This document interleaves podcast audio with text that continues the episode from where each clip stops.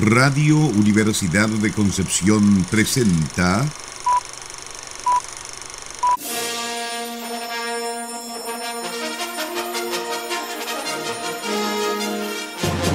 De película.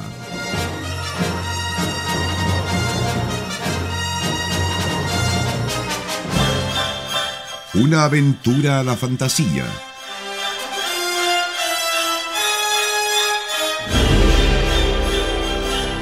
un paseo por las imágenes que guardan tu memoria.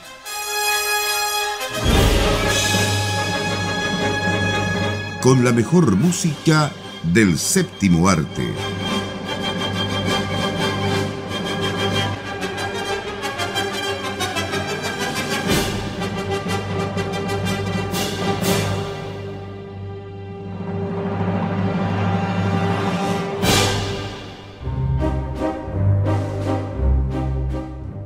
Muy bienvenidas y bienvenidos a otro capítulo de Radio Universidad de Concepción eh, y su programa de película. ¿Cómo están, chiquillos?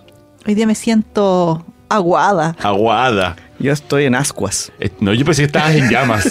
no, solo en ascuas. Como llegaste aquí, yo pensé que estabas Después en de tus llamas. comentarios contra mí, antes de entrar al micrófono, quedé en ascuas. Como nuestra protagonista. Justamente. Bueno, aprovechamos también de saludar, obviamente, a nuestros auditoras y auditores que nos acompañan semana a semana. También Pablo, que está, cierto, la realización de este programa, que es nuestro estudiante en práctica acá en Radio Universidad de Concepción. Aprovechamos también de saludarlos. Vamos a revisar hoy día en De Película una película que yo considero que es el Frankenstein de eh, Pixar y de Disney. Porque, perdónenme, pero tiene una. tiene algún elemento, bueno, la película se llama Elemento, pero tiene un elemento de cada una de las películas que ya conocemos de Pixar, ¿cierto? Por ejemplo, Red. O sea, está más que, más que inspirada en Red, está más que inspirada en Inside Soul. Out, Soul también, ¿cierto? Etcétera. Si usted la ve, se va a dar cuenta que tiene muchas cosas de varias de las películas de eh, Disney Pixar y por eso yo dije, esto parece Frankenstein. ¿O no? Mira, igual era una película que uno veía los trailers y decía va a pasar sin pena ni gloria. Y le fue súper bien. Tranquilamente, sin hacer aspaviento, en medio de esta guerra que se veía venir después de Barbie con Oppenheimer, alcanzó a encontrar su público, quitaba de bulla, digamos, y alcanzó, y, y alcanzó a recuperar su presupuesto y tener incluso ganancias. Pero ciertamente, claro, no es de las mejores películas de Pixar, pero tampoco diría que es de las peores. Pero sí se nota ya un poco que está la fórmula, eh, ya está alcanzando su último punto, creo yo. Sí, mira, no sé. Disney llegó a vacas vaqueras. Pixar no ha llegado a eso. Claro. Pero para allá va. Yo creo que este, esto era más que sandía calá. De alguna forma, llamémoslo así, ya que estamos en septiembre y pronto viene la sandía, ¿cierto? Eh, porque, bueno, hasta el- en los colores está presente, por ejemplo, Inside Out o Intensamente. Eh, Muchos de los personajes también yo creo que está tomado de esta película. O sea, no es nada nuevo, no nos entregó nada nuevo, lamentablemente, ¿cierto? Disney con, o Pixar con esta película. Sí trata temas muy eh, actuales. Y, y- y transversales también, si no solamente actuales, viene de, de- de mucho tiempo, pero pero ¿cómo se llama? Eh, creo que lo único que a mí me llamó la atención de esta película fueron los personajes. Para bien o para mal. Para bien. Y sería, porque no va para ninguna parte, tiene tantos eh, hilos argumentales, como decía adelante con Nicolás, y no va para ningún lado. O sea, finalmente llega, llega algo. Sí, y, No, y sí. ¿sabes qué? Y, eh, pero lo que sí es bastante metafórico. Yo creo que hay que, hay que tener un poquitito y, y darle vuelta un poco a la historia y al final en lo que significa, ¿cierto? Esto de el agua como un fluido, porque llamémoslo así, ¿cierto? Y ver cómo es eh, un poco psicológicamente el personaje principal, ¿cierto? De este fuego. Claro, no, sí tiene mucho de eso. Algo que hemos visto en Pixar en todo caso. Y aquí el problema es que siento que eh, Pixar ha ido tendiendo a quedarse cada vez más en la superficie de temas que conseguía trabajar antiguamente con mucha profundidad. Porque el, eh, digamos, el plano general de esto tiene que ver con los inmigrantes, ¿no? Sí. Y Pixar siempre plantea alguna temática que de, algún, de alguna forma es contingente, que te genera reflexión. Eh, no sé, en Wally habrá sido el, el tema medioambiental, ¿cierto? O en Inside Out habrá sido el tema de el desarrollo de las emociones complejas. En Soul el tema de la trascendencia. Siempre hay algo ahí que es interesante de abordar y que se consigue hacer con una cierta profundidad. A mí lo que me pasa con esta película es que, claro, Pixar siempre tiene una vara alta y siempre va a producir un producto muy bueno en términos técnicos, ¿no? O quizás podemos decirlo técnicamente correcto. Igual detecto que hay elementos dentro de, esa, eh, de ese apartado técnico que sí uno puede ver en otras películas. O sea, yo veía a los elementales de aire y para mí estaban tomados de las almas de Soul, visualmente.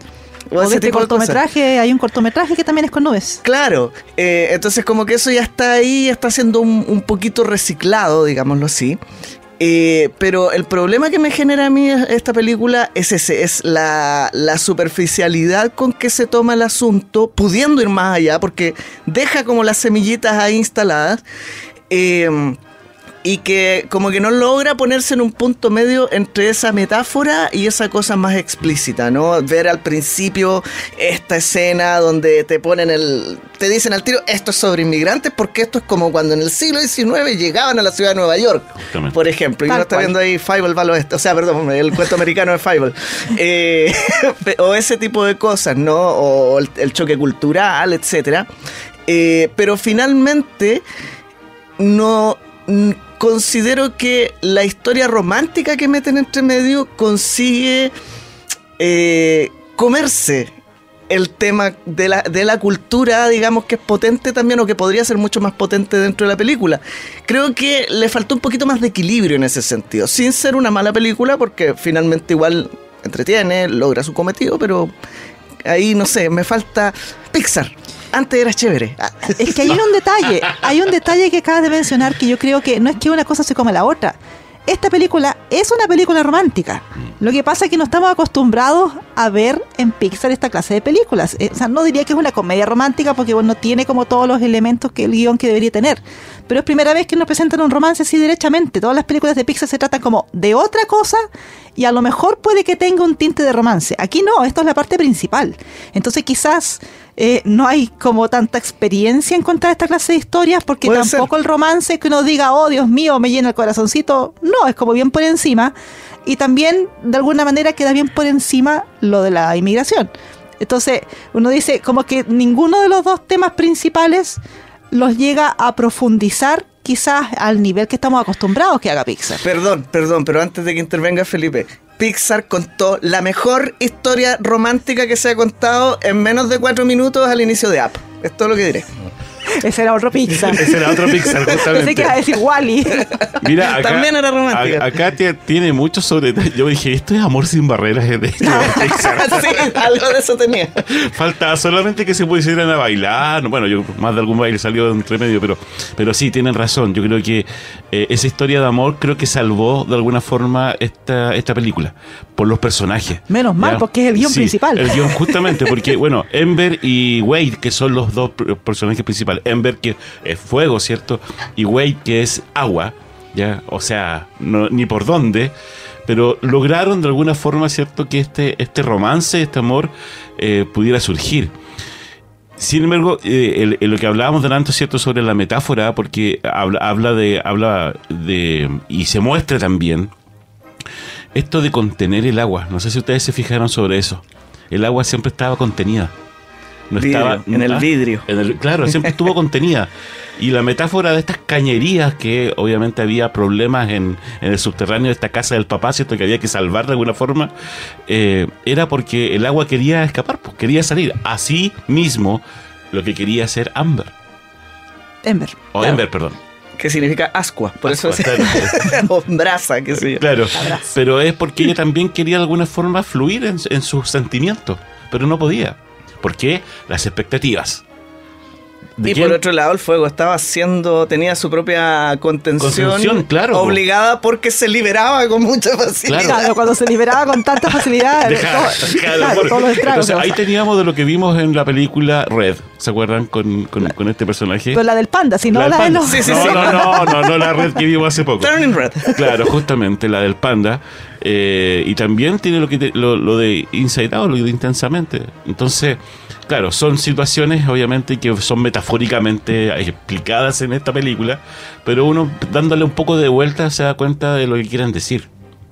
¿Ya? Y obviamente, bueno, para qué decir, la paleta de colores que utiliza acá en esta película Pixar realmente es extraordinaria. No, sí, visualmente, es- es muy bonita esta es película. bonita. O sea, en Sí, ese sentido, nada que decir. el arte de Pixar no, no ha decaído, digamos. No. O sea, no, entrega, uno puede dudar quizá algún tema como de diseño de personaje, que a lo mejor hay algunas cosas que ya hemos visto. Claro, de cuanto, originalidad, claro, pero- paleta de colores, diseño de escenografía, luces y sombras, todo eso, o sea, es perfecto. O sea, nada que uno pueda criticarle.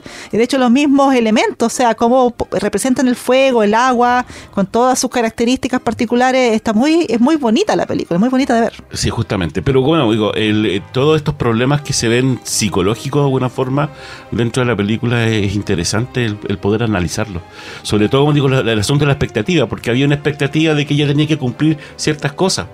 Es que ahí también hay otro rollo, pero quizás lo podemos comentar Claro. después de, de la primera pausa, porque ahí uno se extiende. Ya, vamos Ah, entonces. Sí. Eh, estamos revisando el día de hoy la película Elemental o Elementos, como llegó acá a Chile, de Disney Pixar, película dirigida por Peter Son, música en esta ocasión compuesta por uno de los grandes que no teníamos hace tiempo acá, Thomas Newman.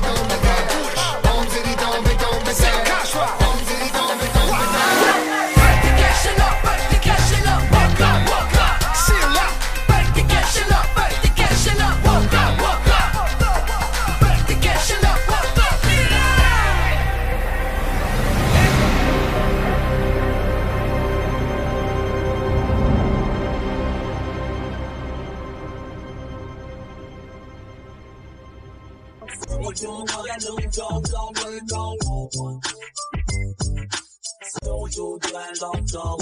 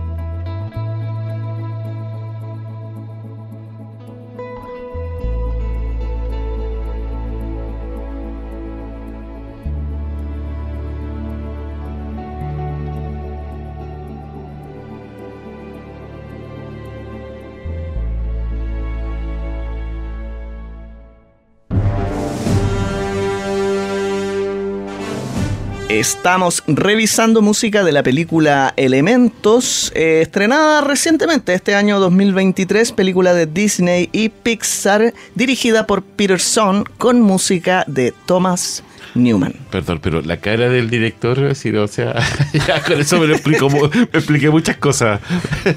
En cuanto a la ñoñez, dices La tú, ñoñez. Voy a buscarla en Pero, este pero momento. cuidado, Felipe, es cosa de mirarnos al espejo, ¿no? Y, Oye, y pero- de, y de mirar la- las repisas de nuestras casas. Sí, claro, también. el que, esté libre de pecado que lance la primera de Sí, no, acción. sí, yo lo he dicho. No nos pisemos la capa entre superhéroes. El que esté libre de pecado que lance el primer Grogu. Justamente. Oh, claro. ¿Sabes que Retomando el tema de las expectativas, y qué bueno que mencionaste el director Peterson, porque esta historia está basada un poco en la historia de los papás del director, porque son inmigrantes coreanos que llegaron a Estados Unidos por ahí por 1970, una cosa así.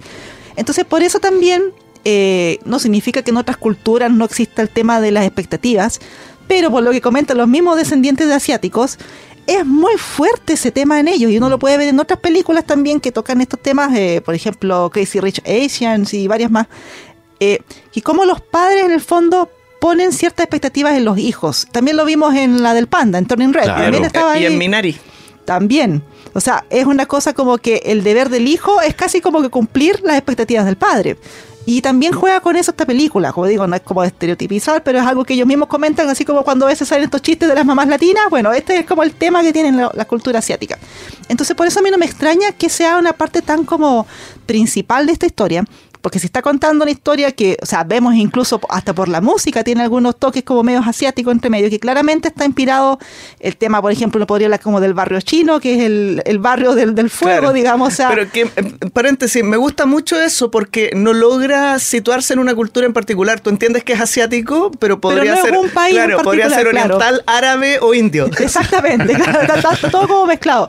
Pero eso es, es una parte muy importante de su cultura. Entonces, por eso también está este conflicto de esta hija que en el fondo quiere cumplir con las expectativas que le pone el padre. Pero por otro lado, bueno, está en, digamos, en América, en Estados Unidos, el equivalente, eh, donde se supone que es la tierra de las oportunidades, en donde ella podría ser lo que ella quisiera, que es en el fondo el mensaje, ya lo mismo los spoilers, pero el mensaje que le da el papá al final, o sea, el sueño eras tú. O sea, que, que tú tuvieras una mejor vida al final. Pues, por eso ellos arrancaron de su país de origen, por todos los desastres que ocurrían, en fin. Con una metáfora de la guerra ahí a propósito. También, Sí, claro, claro. por supuesto que sí. Eh, entonces, por eso también está este conflicto, o sea, de, de la hija que siente esta presión de cumplir la expectativa, pero por otro lado los padres que le dicen, padres comprensivos en este caso, que le dicen, sabes que cumple tus sueños, sigue adelante.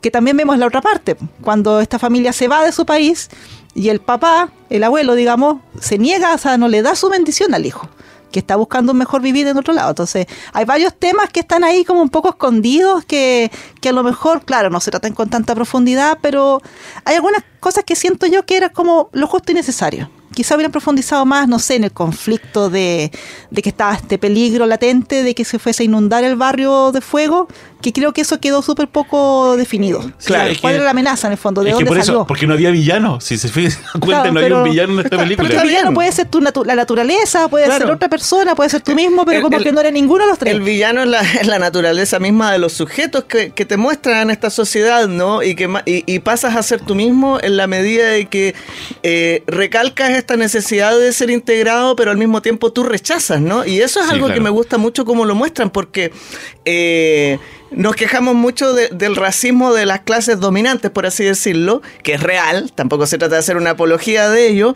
pero resulta que como, como reacción genera un racismo de vuelta también. Así, y esto claro. aquí lo veíamos. Sin embargo, tenemos que tener en cuenta de que Disney hace mucho tiempo que está eliminando a los villanos de sus películas. O los está volviendo buenitos. Sí, Bueno, es que ya no, es es que que ya no es- existe la gente mala. No, pues que el blanqueo ya, ya con Boba Fett también me quedó más que claro que vamos a ver qué malos. se con Loki ahora la segunda temporada. Claro.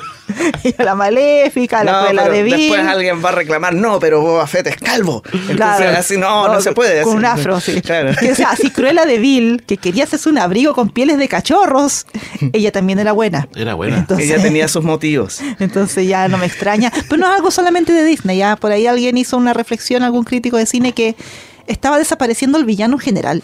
Si tú te fijas en otras películas, es muy raro que salga como una persona como un Hans Gruber, por ejemplo, que este es el terrorista malo, sino que es como un país X o los Claro. terroristas o la inteligencia artificial, como que ya nadie se quiere quemar en poner un personaje que diga, sí, este es el malo. ¿Por qué? Porque es malo nomás. Podría decir tantas cosas sobre eso, pero me equivoco No, pero- Bueno, oye, por a- favor. en todo caso sí, yo creo que una de las cosas que debilita esta película es que hay muchas cosas, muchas muchas situaciones que se presentan y que no necesariamente se desarrollan o eh, y sí, algunas están en la justa medida y otras no tanto, porque no solamente es el tema de la eh, de los inmigrantes, sino que aquí también está el tema de las barreras de clase, ¿cierto?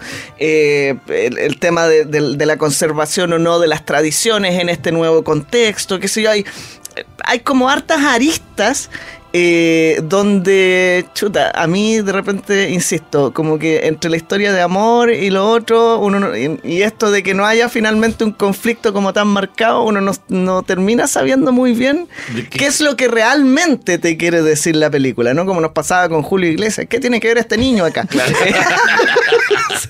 Ahora, volviendo al director, él justamente había sido eh, director del corto y escritor del corto parcialmente nublado, a propósito está, de las nubecitas. que, Reciclando su propio material. Y había estado también en el equipo B, por así decirlo, de Pixar en The Good Dinosaur, donde también eh, participó colaborando en, eh, con la dirección. Es decir, él ya tenía eh, algo de experiencia en esto. Eh, Los equipos B siempre hacen cosas buenas. Yo sí, ahora película- yo creo que por ahí yo rescataría algo. Sí. Eh, a ver, nadie parte haciendo genialidades. Cuando nosotros empezamos a conocer Pixar, no es que ellos hayan recién estado empezando en esto. Eh, entonces, eh, digamos que el darle la oportunidad a estos directores nuevos, en este caso por segunda ocasión, de mostrarse justamente como directores, puede ser que realmente los resultados los vayamos a ver dentro de 10 años.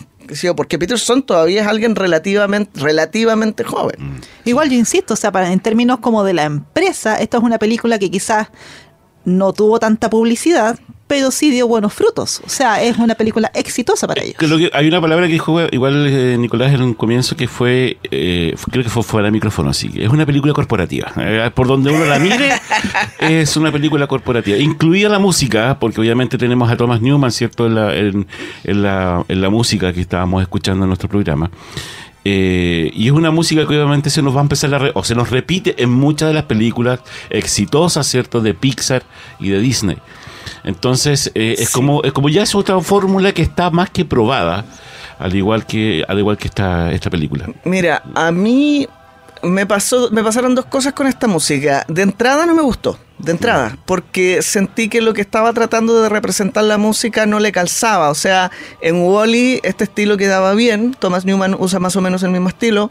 Eh, en Soul me lograron convencer, digamos que dentro de esta visión empresarial del mundo intermedio donde están las almas, igual funciona. Pero aquí en esta representación de lo urbano, por así decirlo, no me calzaba. Pero cuando se iba ya a esta cosa más como world music, ahí ya me empezó a gustar más. Cuando se empieza a meter como en la cultura, En la de, la, cultura. de, de la, de la ciudad, como de- del barrio del fuego, o sea, ahí se pone más entretenido. Sí, ahí, ahí ya me gusta mucho más la, la música de Newman. Es que es extraño, porque es como, como dices tú, una representación de lo que es de lo urbano, porque esa ciudad claramente está inspirada en Nueva York. Sí, claro. Pero, como bien dices tú, son sonidos como más como futuristas, o pero también yo creo que va de la mano del hecho que estamos hablando de elementos personificados, entonces de alguna manera están usando este sonido para estas cosas que son como un poco etéreas, que en el fondo dice, ¿cómo suena? Como una computadora. Claro, claro, es algo, vamos a a co- computador. Pero sí, sí tiene bastantes partes que son interesantes, pero como dices tú, o sea, bien, bien relacionado cuando está principalmente enfocado como en Ember, en la, en la protagonista, o por lo menos la mitad de la- una de las protagonistas, eh, cuando están representando su cultura, con esta mezcla, por ejemplo, de, de lo que se podría decir la cultura asiática en general, con este idioma que es inventado, que también Claro. sale aquí en la película y que salen canciones con este idioma, entonces uno se empieza como a empapar y me gusta eso de que no te traducen lo que dicen en el idioma. No. Sino que tú quedas completamente así como, o sea, se entiende lo que dicen, pero quedas desconectado. Entonces igual te representan bien esta idea de que se entienden ellos, po, es su cultura y uno está mirando nomás. Sí, y, eso, y sobre todo esas escenas dentro del- de, de la tienda, ah, a mí me gusta mucho porque esa, esa relación o interrelación entre los vecinos, ¿cierto? Que son todos migrantes. Que son todos Claro, son migrantes. todos de la misma, Claro, claro. pues, entonces igual es, bueno, hay uno también... Era, era como ver el bar de Cheers un poco así. O como la tienda de todo en todas partes al mismo tiempo. Las barberías de Eddie Murphy. Claro, exactamente, la misma, la misma idea. La misma idea. Bueno, eh, como digo, eh, siento que, que es un es un cine que obviamente eh, ya está, o es una fórmula que ya ha sido probada y que, y que eh, yo creo que es la que le llevó un poco a, a no al éxito, pero no a, a pasar desapercibida, no va a pasar sin pena ni gloria. Yo creo que eh, hay que darse un poquito el tiempo de, verla, de pensarla, de, de- de darle un poquito de vuelta, ¿cierto? Lo que eh, las metáforas que utiliza este director para explicar muchas cosas. Claro, ciertamente no es un éxito taquilla, No, o, claro, o sea, no, un éxito cultural como Frozen, pero esto está dentro del catálogo de las películas, digamos, Y me, que y exitosas. me atrevería a decir que a lo mejor es una película, como decían ustedes, de amor o de romance, ¿cierto? Eh, De animación. Sí, eso es. Eso es. Y Quizá uno- uno esperaba como algo más profundo, ¿no? Claro, por supuesto. Yo le tengo algo de fe a la que viene después de. A Wish. Ah, ¿o no, a Helio. Porque Ah. es más rara la premisa. Solo por eso. Así como que Helio por- al, al gas. eh, No, no, no. La película Helio que viene, que es del ni- el niño que raptan los extraterrestres pensando que es el líder de, De de la de la de la Tierra. Tierra. Esa es la próxima película de Pixar. Vamos a ver qué tal. Oye, eh, solamente rescatar una cosa. Todas las películas de Pixar, por supuesto, tienen esa escena que está pensada especialmente para eh, sorprender visualmente. Eh, quizá en esta película no llega al nivel de, no sé, Coco, que es cuando te muestran la ciudad de los muertos, por ejemplo, que es un trabajo inmenso. Pero la escena de la vivistera, de todas formas, es hermosa Ah, y, sí. y musicalmente también es muy, Sí. muy interesante. Ah, eh, bueno, hasta último tiempo Pixar se ha pasado en eso. Yo incluso, yo eh, diría en Lucas, por ejemplo, eh, también la- las imágenes son Sí. preciosas. Sí. Bueno, vamos. Vamos. a la música. Estamos revisando el día de hoy Elemental, película dirigida por Peter Son, eh, producida por estudios eh, Pixar y Disney. Y en esta ocasión, la música compuesta por Thomas Newman.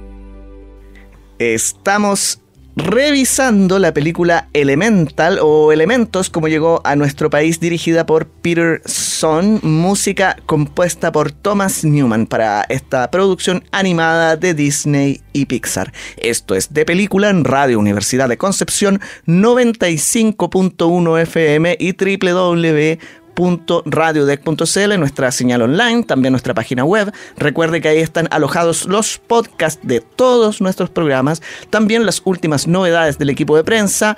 Recuerde además que estamos en redes sociales como Radio Deck en Facebook, Twitter e Instagram y nosotros su programa de película en Facebook e Instagram, además de diferentes eh, redes sociales eh, perdón, de diferentes plataformas de streaming, que también son redes sociales en todo caso, y que últimamente, ah, aviso, en Spotify se puede interactuar también con, con los podcasts del programa, Ah, dejar sí. opiniones, Ah, interesante. Sí.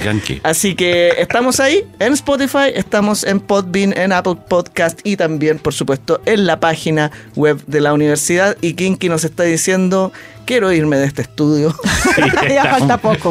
Sí, porque ella graba con nosotros. Que... Aunque no la escuchen, porque Aunque ya no está más grande. Ya no ya- se come los cables. Ya anda por aquí ya revoloteando y está pidiendo, ya pues vamos, vamos no. Sobre podcast, quiero aprovechar de mandar un saludo a todos los que nos escuchan desde fuera de Chile. Ay, de de veras, México, de- España. Sí, tenemos hartos. de Argentina. Sí. Y quiero mandar un saludo especial a sea quien sea que escucha tanto el podcast de Breakdance, porque es cada vez que ponemos los más escuchados de la semana, los más escuchados del mes, ahí está. Oye. explíquense. Yo me, he percatado, yo me he percatado de que los podcasts que tienen más escuchas, en general, la tendencia son películas de los 80 y 90. Sí, ah. Así que yo creo que vamos a tener que hacer caso a la audiencia. pero es que tenemos que hablar de todo. Sí. Oye, sí, no- nosotros también vamos a ver Barbie. O sea, porque pensando que pueden ser películas de, de personas de nuestro rango etario, por ejemplo, nosotros también vamos a ver películas actuales. Por y supuesto. también vamos a ver películas antiguas. Claro, que no se diga, que no se Que diga. no se diga. Y también vamos a ver películas de Julio Iglesias. Y películas malas también. Esas a mí me encantan. Sobre todo la terror. Ya. Eh, Así es. eh, ¿Qué nos quedaría? Mira, a mí me llamó la atención, pero también ya esto está como muy fabricado quizás, pero me pareció simpático que se rompan como ciertos estereotipos en el, en el caso, por ejemplo, que el personaje masculino Wade, el interés amoroso, este personaje de agua, era súper sensible, que igual juega un poco con este tema cuando dicen que los signos de agua son más sensibles, que sé yo, entonces jugaban harto con eso que toda su familia eran súper llorones y emotivos y como cariñosos, en cambio todos los que eran de fuego, en este caso la niña, era como más, más explosivo y como más enojón, entonces rompen un poco esa idea de que siempre muestran como el interés romántico en la mujer es como la más sensible, como que juegan un poco con esa fórmula de la comedia romántica, eso me pareció como ya interesante que, pero como digo, ¿Será algo genuino o, o será la fórmula del año 2023 que está funcionando ahí? Pero por lo menos algo así. Me pareció simpático. Ahora, eh, eché de menos quizás como la comedia en esta película. Yo al menos no recuerdo alguna escena que diga, ojo, ojo, qué divertido. No, de hecho, muestra- al comienzo muestran muchos chistes, uno no se da cuenta, pero pasa mucho en, el- en esta, en esta gran imagen que te, empiezan a mostrar al comienzo de esta ciudad, ¿cierto? Como decías tú, parecía a Nueva York, eh, pero como que la gente no se rió, como que no le, no le encontró gracia. Es que eran curiosidades más que Claro, es que no son como los gags típicos, Claro. ¿no? Hay, hay poco de eso, tal vez esas escenas en, en la misma tienda, Ah, claro. de pronto. Pero sí hay mucho eh, eh, gráfico, ¿cierto? Eh, Cosas que están en el fondo, en el fondo, claro, que uno, uno de repente lee y eso, así como, ah, mira, en vez de decir tanto, dice tal cosa. Como que ese tipo de. Claro, Que me lleva a preguntarme, icónicos, claro, ¿cuál es el público objetivo de esta película?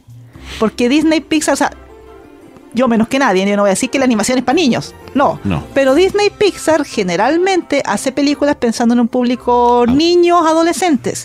Pero viendo esta película, ¿cuál es el público objetivo? Y no será, no será lo mismo que hemos dicho y lo mismo que, por ejemplo, Jennifer Aniston ha planteado en las redes sociales últimamente. Eh, esta es una película que trata temas delicados al momento de hacer humor. O sea, cualquier chiste mal hecho podría ser entendido rápidamente como racismo. Por lo tanto, mejor no nos casemos, mejor no nos metamos ahí, porque alguien va a hacer explotar las redes cuando le caiga mal lo que se diga en este guion. Entonces ya sé quién es el público objetivo de esta película. Twitter o X. Pero es que lo que pasó un poco el fenómeno con Barbie, porque a mí me dio tanta risa porque eh, acuérdense, es decir, los hombres que entraban o que los que salían de ver esta película eran de dos tipos, al que le gustaba mucho la película o al que la odió. Pero Es que Barbie tiraba los chistes que tenía que Claro, o sea, Barbie no quería ser políticamente correcta en ningún caso, o sea, tiró los palos para todos lados. todos lados, claro. Acá es todo lo contrario. Justamente todo lo contrario. O sea, por mucho que Disney haya estado dando vuelta a algunas cosas y ahora esté pretendiendo inclusividad y un montón de, de asuntos más que se han hablado, sigue siendo el lado más conservador de la industria cinematográfica estadounidense. Igual siendo- estamos sacando a fin Sí, de pero- los afiches en China. Pero sí, siendo Sí. así, igual hu- hubo, digamos, gente de, de ambos, como de, de dos lados, digamos, que dijeron, no, en realidad eh, siempre están mostrando lo mismo y otros que sí les gustó. Entonces, siempre van a haber dos. dos Bueno, sí, eso tiene una sola respuesta eh, en el último tiempo. Se, se resume en una frase: Haters gonna hate. con esas palabras de sabiduría, con esas gemas de sabiduría compartidas por el profesor No, Nicolás Masquera. Eso, como dice otro profesor nuestro, colega también, eh, esas perlas que entregamos. Perla. Saludos a No voy a decir a querido. Ah, ya, no, no, no sé, no hay saludos para. No, pero No, si, nos, maestro. si nos escucha, él sabrá. Él sabrá, sabrá. justamente. Maestro, usted sabe.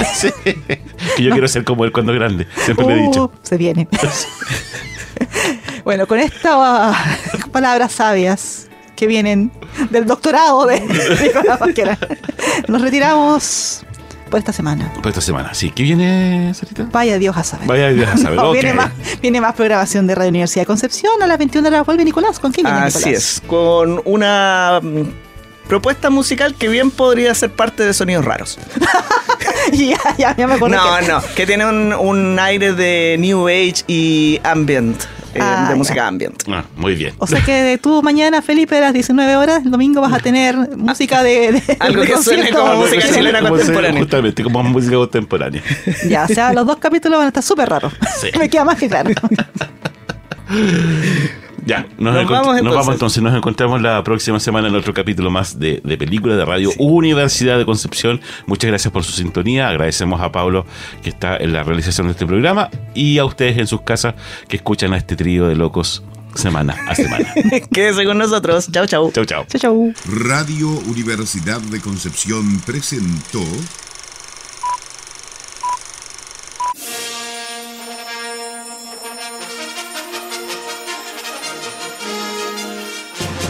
de película.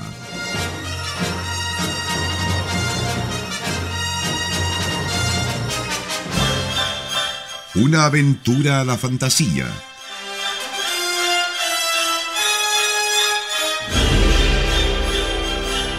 Un paseo por las imágenes que guardan tu memoria.